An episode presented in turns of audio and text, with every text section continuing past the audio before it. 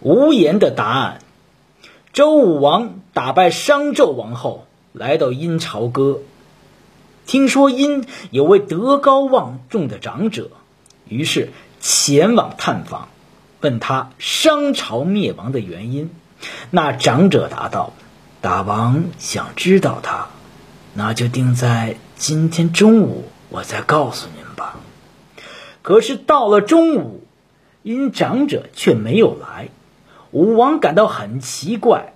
周公却说：“哦，我明白了，这个人是位君子，他义正而不愿非难其主，不便明言直说，有约不遵守，言而不守信，这就是殷朝灭亡的原因。”这位长者已通过。不来见约的方式，告诉大王答案。